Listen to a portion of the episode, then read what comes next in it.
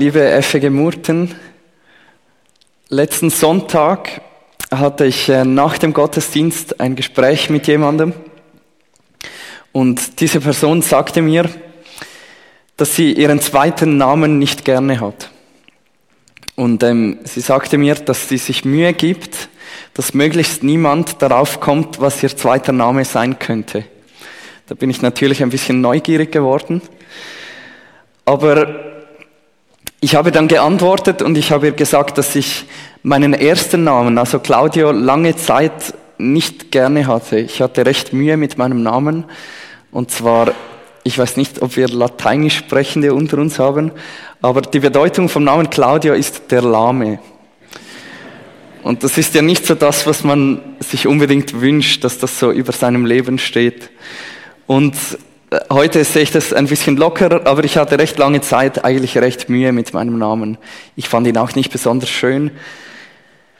Und es wird heute Abend um Namen gehen und ich finde die Sache mit den Namen noch spannend, weil jeder von uns hat einen Namen.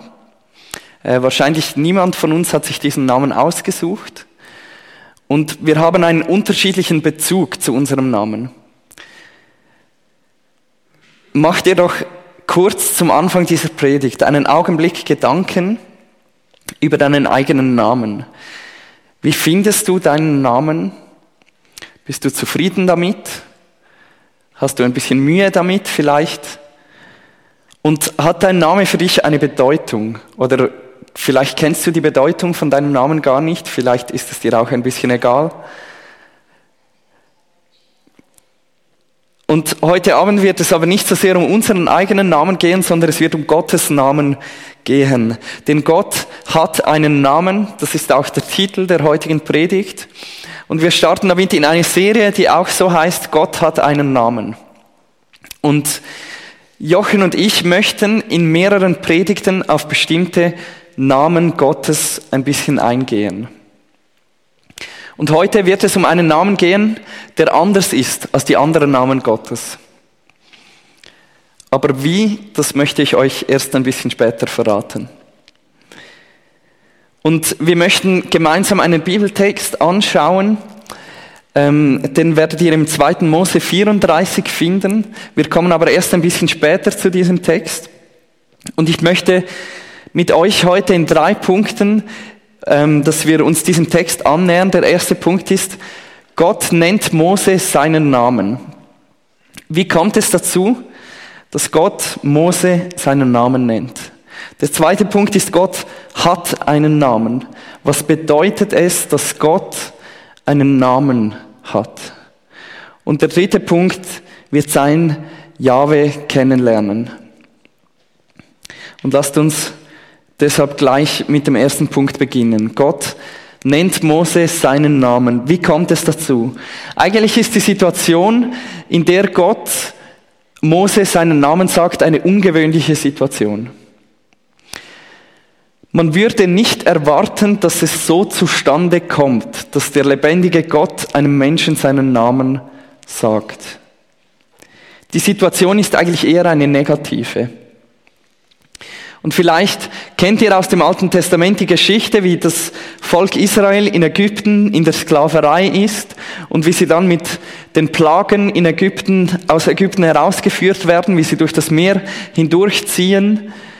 Und dann, nachdem das alles passiert ist, reisen sie eine Weile durch die Wüste und irgendwann kommen sie an einen Berg. Der Berg heißt Sinai und Mose bekommt den Auftrag, auf diesen Berg hochzuwandern.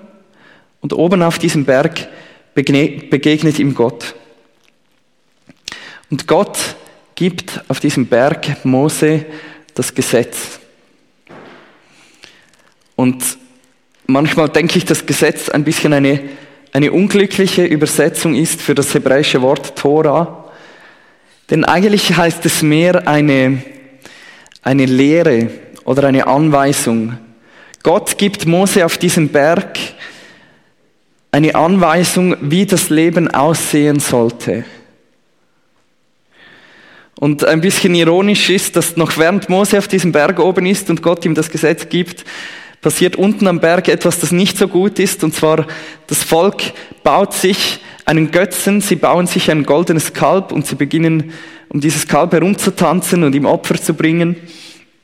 Und als Mose herabkommt von diesem Berg, wird er ziemlich wütend. Und es steht in, im Bibeltext, im zweiten Mose, dass auch Gott wütend wird.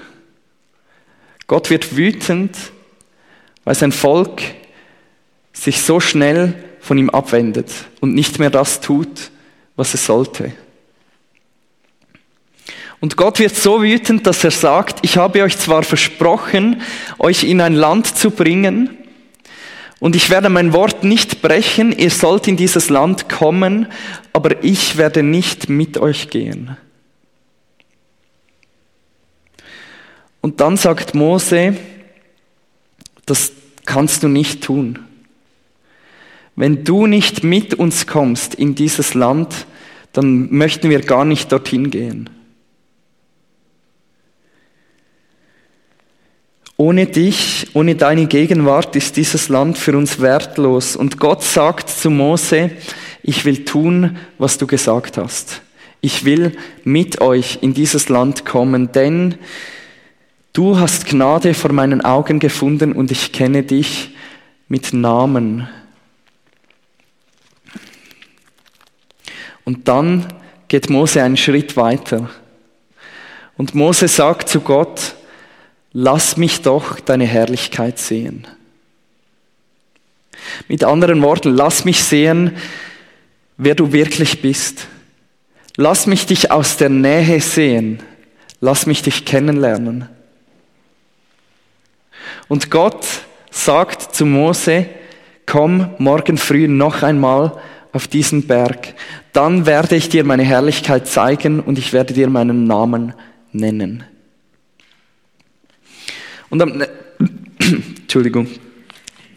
Und am nächsten Tag ist es soweit und früh am Morgen steigt Mose auf den Berg und er begegnet dort dem lebendigen Gott.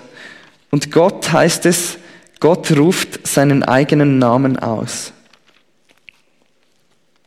Und Gott sagt, Jahwe, Jahwe, der starke Gott, der barmherzig und gnädig ist, langsam zum Zorn und von großer Gnade und Treue, der Tausenden Gnade bewahrt und Schuld, Übertretung und Sünde vergibt, aber keineswegs ungestraft lässt, sondern die Schuld der Väter heimsucht an den Kindern und Kindeskindern bis in das dritte und vierte Glied.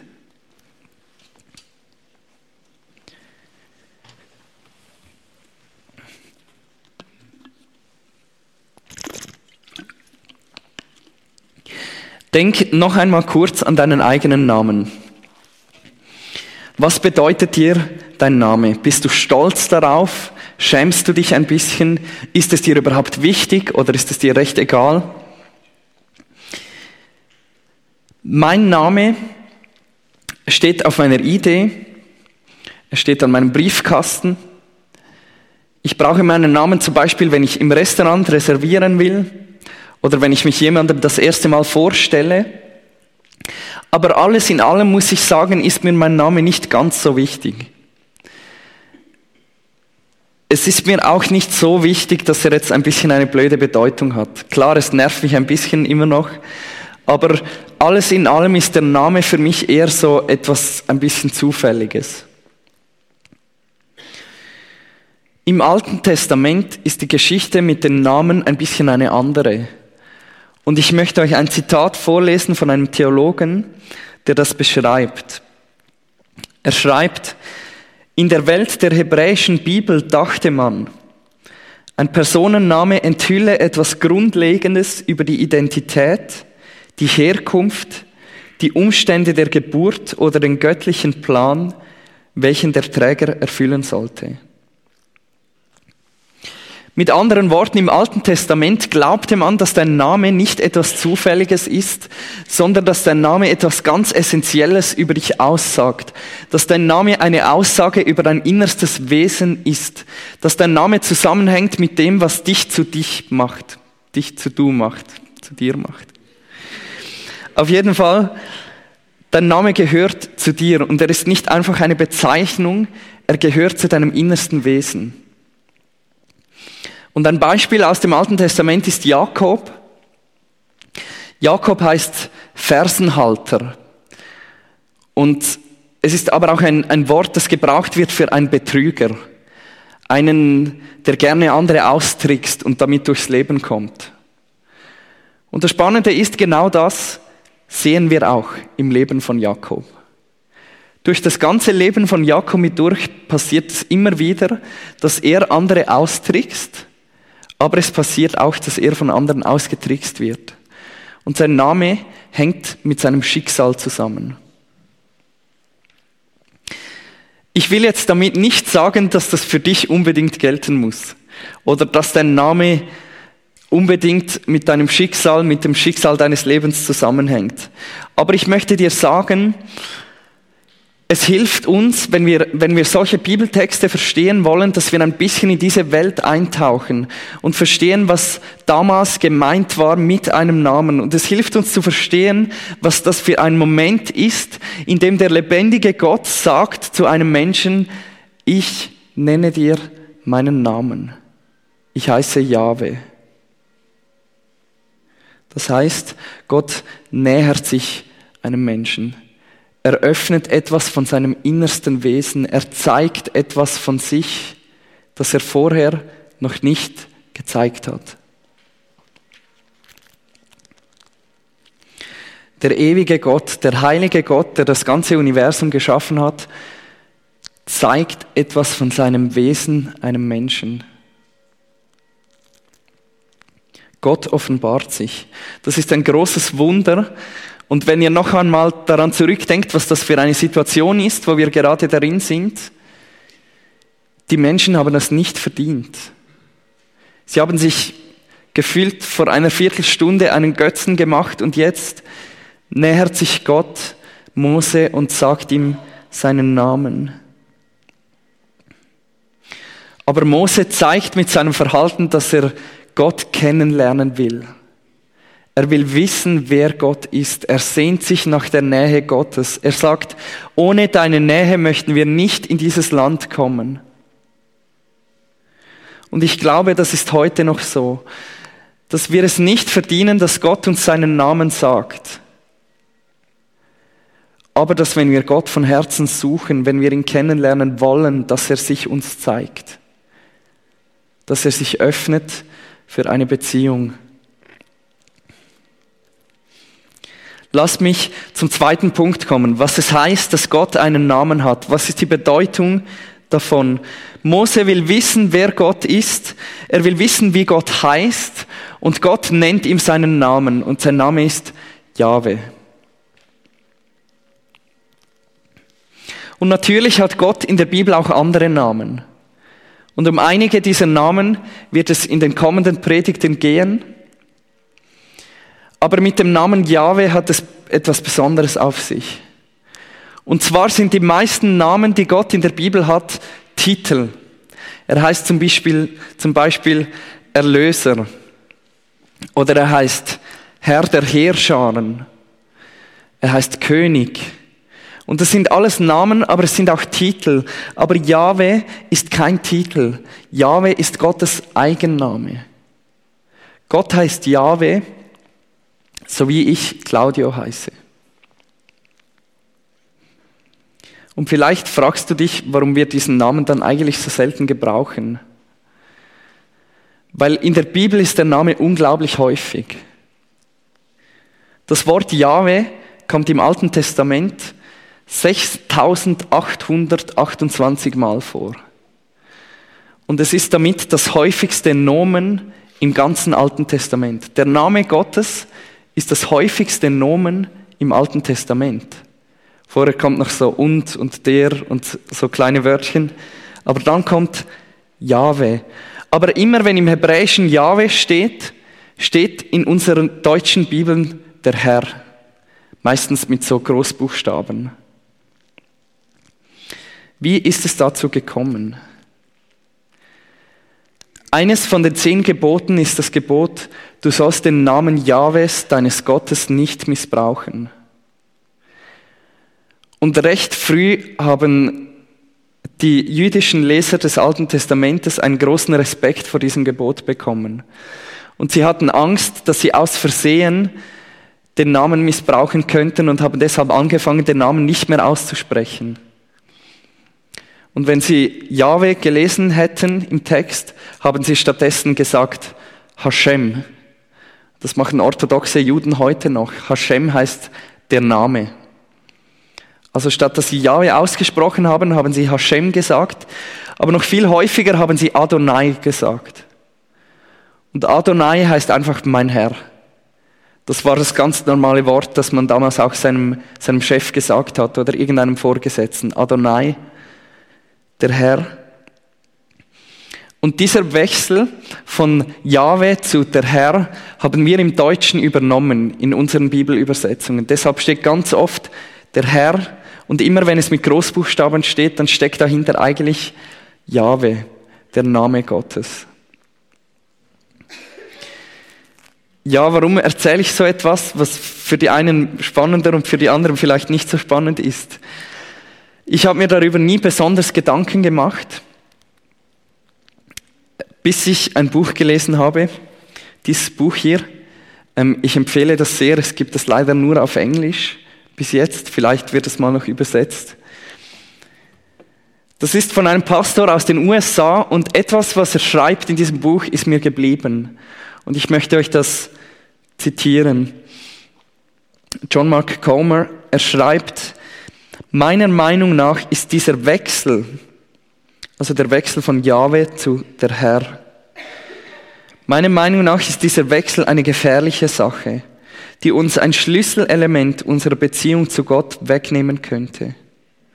Warum?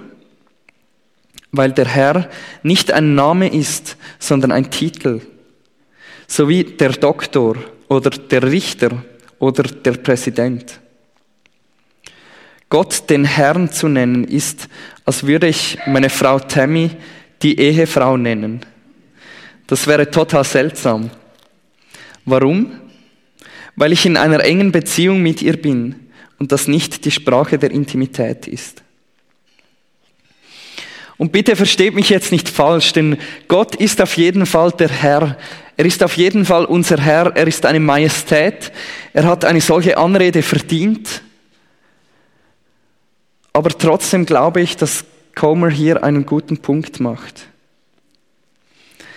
Weil Gott einen Namen hat und er hat uns diesen Namen gesagt. Und das schafft eine Nähe, die wir nicht verdient haben, aber die von Gott her einen Schritt auf uns zugemacht wurde. Gott hat sich entschieden, durch, durch das, dass er uns seinen Namen sagt, sich für eine intime Beziehung zu öffnen. Und wir? Und damit möchte ich zum dritten und letzten Punkt kommen. Jahwe kennenlernen. Wenn du, wie ich, in einer Gemeinde aufgewachsen bist, dann hast du schon tausendmal gehört, eine Beziehung mit Gott haben. Dass das etwas Wichtiges ist, dass wir das haben sollten, dass es darum geht. Aber wissen wir wirklich, was das bedeutet? Eine Beziehung mit Gott haben.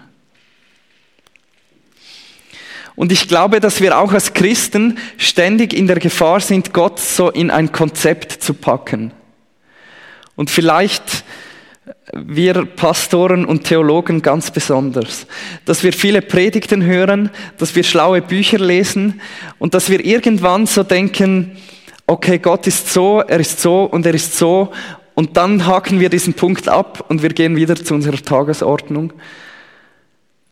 Und ich glaube, dass das sehr gefährlich ist, weil Gott einen Namen hat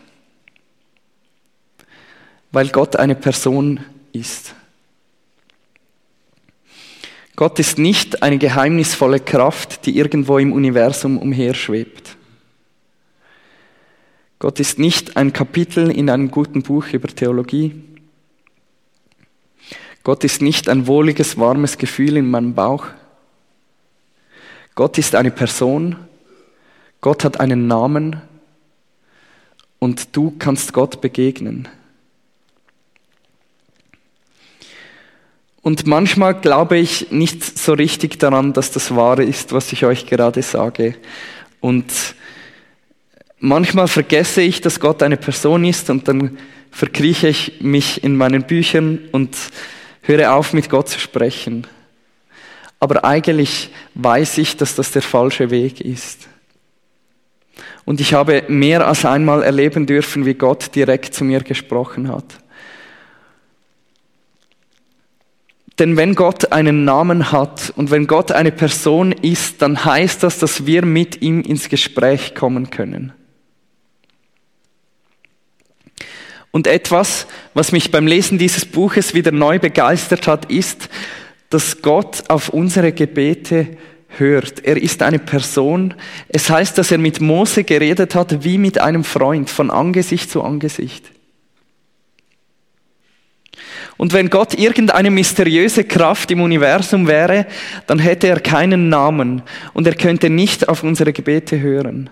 Aber Gott hat einen Namen und er hört es, wenn wir zu ihm beten. Denk einmal darüber nach, was das bedeutet. Der allmächtige Gott, wenn du zu ihm betest, tut er Dinge, die er nicht getan hätte, wenn du nicht zu ihm gebetet hättest. Jakobus schreibt, das Gebet eines Menschen, der nach Gottes Willen lebt, hat große Kraft. Elia war ein Mensch wie wir. Er betete inständig, es möge nicht regnen. Und tatsächlich fiel dreieinhalb Jahre kein Wassertropfen auf das Land. Dann betete er um Regen, da öffnete der Himmel seine Schleusen. Dass Gott einen Namen hat, dass Gott eine Person ist, bedeutet, dass er unsere Gebete hören kann und dass er darauf reagiert. Aber es bedeutet auch, dass er die Freiheit hat, nicht das zu tun, was wir uns von ihm wünschen. Und manchmal beten wir um Heilung für Menschen, die uns wichtig sind, und wir erleben nicht, wie Gott sie heilt. Und das macht uns traurig und ich glaube, wir dürfen auch traurig sein. Aber ich glaube, dass gerade in den Momenten, wo Gott nicht das tut, was wir uns wünschen, es umso wichtiger und tröstender ist, wenn wir wissen, wer dieser Gott ist. Ich glaube, gerade dann, wenn wir Gottes Handeln nicht verstehen, ist es für uns so wichtig zu wissen, dass er eine Person ist, dass er uns kennt, dass er unsere Schmerzen sieht, dass er weiß, was er tut, dass er gnädig ist und treu und barmherzig und freundlich und liebevoll. Kennst du ihn? Sein Name ist Yahweh und er ist barmherzig und gnädig. Seine Geduld ist groß und seine Liebe kennt kein Ende. Er lässt Tausende von Generationen seine Gnade erfahren, aber er wird auch für Gerechtigkeit sorgen. Lass mich beten mit uns.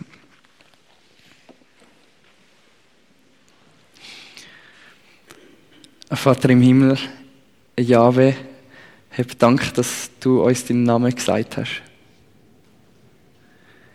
Danke, dass du dich geöffnet hast für eine Beziehung mit uns.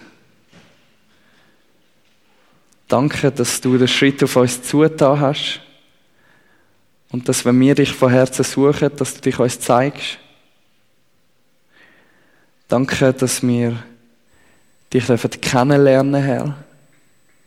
Danke, dass du nicht irgendwo fern mysteriös eine Kraft in der, im Universum bist, sondern eine Person, eine Person mit einem Namen, eine Person mit einem Willen, eine Person, die mich kennenlernen kann. Schenk, dass wir das nicht vergessen. Schenk, dass wir dich nicht in ein Konzept packen, das nicht dir entspricht, sondern dass wir stattdessen immer besser dich wirklich kennenlernen, so wie wir einen Freund würden kennenlernen. Danke, dass du dich entschieden hast, dich zu zeigen. Nicht versteckt, nicht verborgen zu bleiben, sondern näher zu kommen. Und wir preisen dich und wir danken dir dafür, dass du der bist, wo du bist, dass du deinen Namen gesagt hast, dass wir deinen Namen lesen und lernen und dich kennenlernen. Wir preisen dich dafür. Amen.